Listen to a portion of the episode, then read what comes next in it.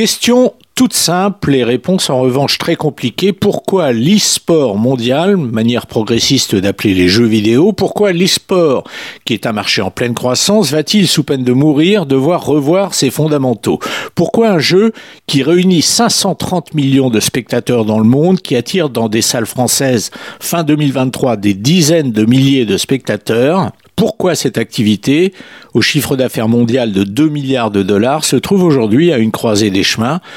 Eh bien tout simplement parce qu'elle peine à attirer de nouveaux participants. Le jeu a grandi plus vite que l'envie d'en être. Les grosses équipes peinent à trouver des partenaires pour une raison simple.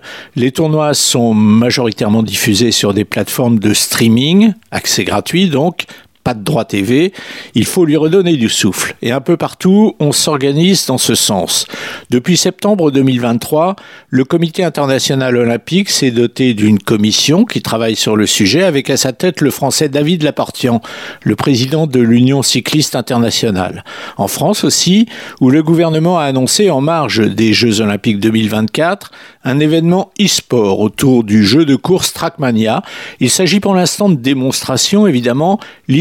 Est encore très loin d'être un sport olympique, mais le plus significatif a pour cadre la Grande-Bretagne, où un centre de formation a été créé dans le but de doper l'écosystème. Petit à petit, l'e-sport se rapproche donc du sport. On l'apprend maintenant à l'école, sauf que, pour l'instant, très peu de gens en vivent vraiment.